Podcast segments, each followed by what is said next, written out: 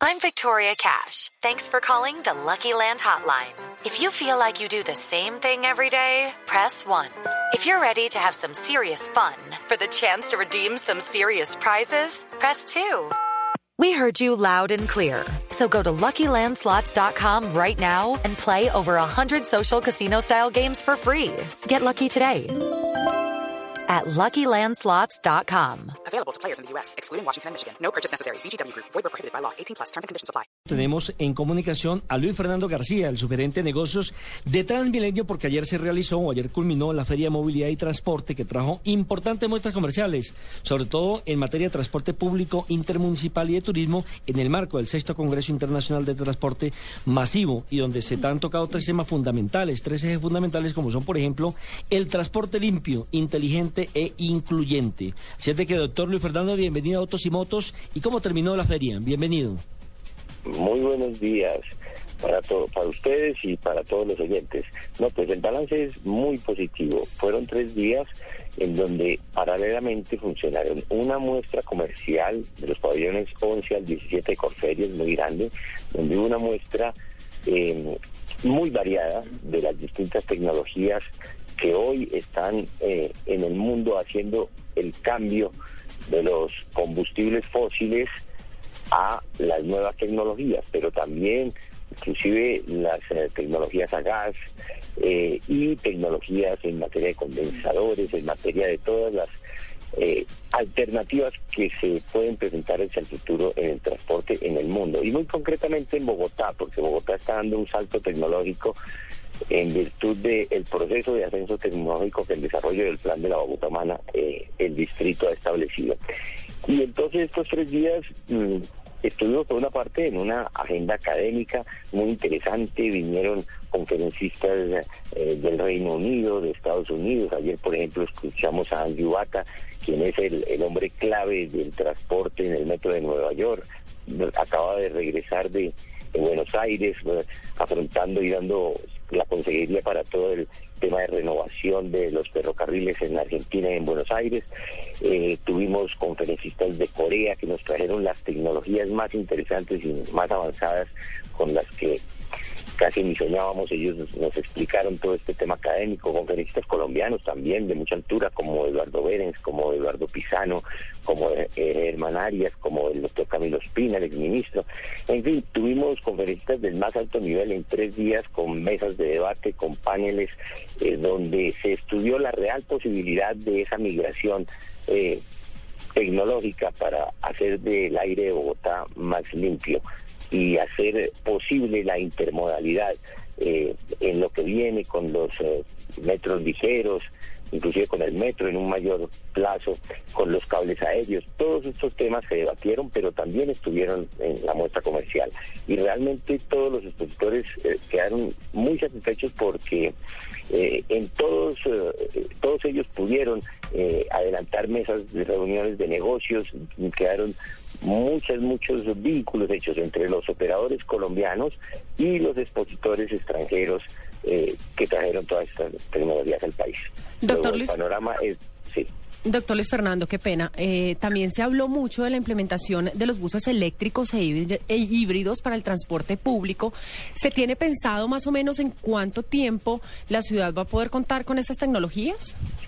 Sí, las tecnologías ya están acá a disposición. Estas muestras mostraron que efectivamente el, el bus híbrido ya es una realidad y es una tecnología que seguramente eh, tendrá una duración entre los 12 y los 15 años y ya para estas tecnologías hay operadores colombianos que están en clarísimo interés de hacer negocios, pero dentro del plan de ascenso, que nos lo explicaron muy bien en esta feria. Es un proceso en el cual, como usted sabe, se reservaron, el distrito reservó dentro de la flota pedida al STP 790 cupos, aparte de los 200 buses híbridos que ya están, eh, digamos, solicitados para que ingresen en la carrera séptima en, lo que viene del primer semestre del año. Eh, aparte de esos, se dejaron 790 cupos para que eh, los operadores implanten estas tecnologías. ¿Cómo estos eh, estos fabricantes han ofrecido traer esos eh, vehículos a hacer una de Bogotá una ciudad piloto en la experimentación para que no en la teoría, no simplemente lo que dice el fabricante, sino que eso que dice el fabricante se pruebe que a la altura de 2.600 metros, en la geografía, con la topografía, con nuestras eh, troncales, con nuestras vías, esos buses eh, cumplen satisfactoriamente con las necesidades. Y tanto los fabricantes como los operadores están dispuestos a entrar en esa dinámica para poder en, eh, en, en un corto plazo, es decir, que ya en el 2014 empecemos a ver rodar estos buses de tal manera que se complemente esto con las troncales de Transmilenio que serán reemplazadas por los articulados que deben salir en, dos años, eh, deben ser reemplazados y por eso la licitación se está estructurando para que sea con buses eléctricos en, una gran buena parte buses eléctricos con catenaria o buses y buses híbridos. En cuanto al tema de los buses eléctricos, ya que van a empezar a funcionar, eh, ¿cómo van a manejar el tema de la infraestructura para el funcionamiento de estos buses?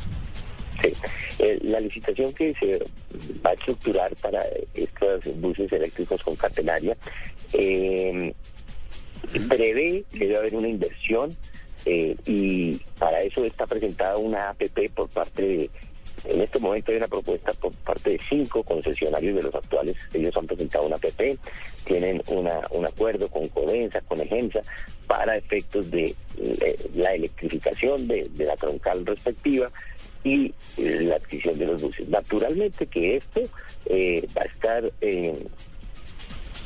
tenido en cuenta en todo ese proceso de factibilidad para hacer posible este cambio tecnológico en Bogotá, que como le digo no es un cambio total, porque esto es, como todos los expositores lo explicaron, este es un proceso que hay que hay que implementarlo poco a poco. Usted sabe que ciudades como Londres tienen 400 buses híbridos rodando. Entonces, no es de la noche a la mañana, esto es un cambio, pero es un cambio irreversible.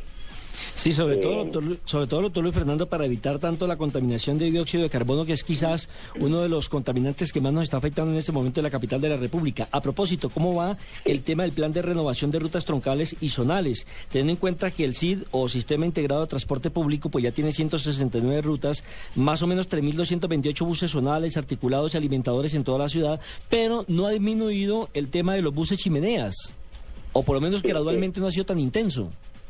Sí, sí, eh, digamos que hay eh, un plan de chatarrización y de salida de todos estos buses colectivos. Esto estaba planeado en 18 meses, o sea que en abril, mayo del año entrante, eh, prácticamente casi todos estos buses deben estar, los, los del transporte colectivo, deben estar afuera y sustituidos en un porcentaje del 50% por buses de los antiguos repotenciados, re, readaptados con los filtros necesarios para menor contaminación. Y el resto de la flota es nueva. De tal manera que, dada la vida útil de estos, de estos buses, eh, en un plazo alrededor de tres años, realmente ya todos los buses van a, a ser nuevos. Y dentro de esos, como le digo, va a haber un componente de 790 que ya van a ser en las tecnologías no con combustibles no fósiles, o sea, sin diésel. Em, de tal manera que eso es irreversible. Y en, y en las rutas troncales también. Usted sabe que hubo unas prórrogas que más o menos van a llevar hasta el máximo hasta el 2016 esos, esos buses actuales, de tal manera que estos son los que van a ser reemplazados por buses eléctricos con catenaria o buses híbridos. Los eléctricos eléctricos, eh, como se vio en las conferencias, eh, digamos, ya hoy existen buses eléctricos, pero estos requieren todavía un poco más de, trabajo de análisis y adaptación en ese plan piloto que se va a, implantar en Bogotá para mirar efectivamente la relación costo-beneficio que, que significa para el operador un mayor valor inicial, pero que se va a compensar con el valor del mantenimiento y del soporte técnico y de la vida útil de estos vehículos, porque estos vehículos tienen una vida útil más eh, larga que la del vehículo diésel. Y finalmente, rápidamente, doctor Luis Fernando García, eh, eh, ¿se va a implementar primero en Bogotá o se tienen alternativas como Cali, Medellín, la misma Barranquilla? Claro, esta feria era internacional, o sea que aquí estuvieron, por ejemplo, estuvieron todos los gerentes de los sistemas de otras ciudades, obviamente que hubo interesados de todas partes del país, inclusive del exterior.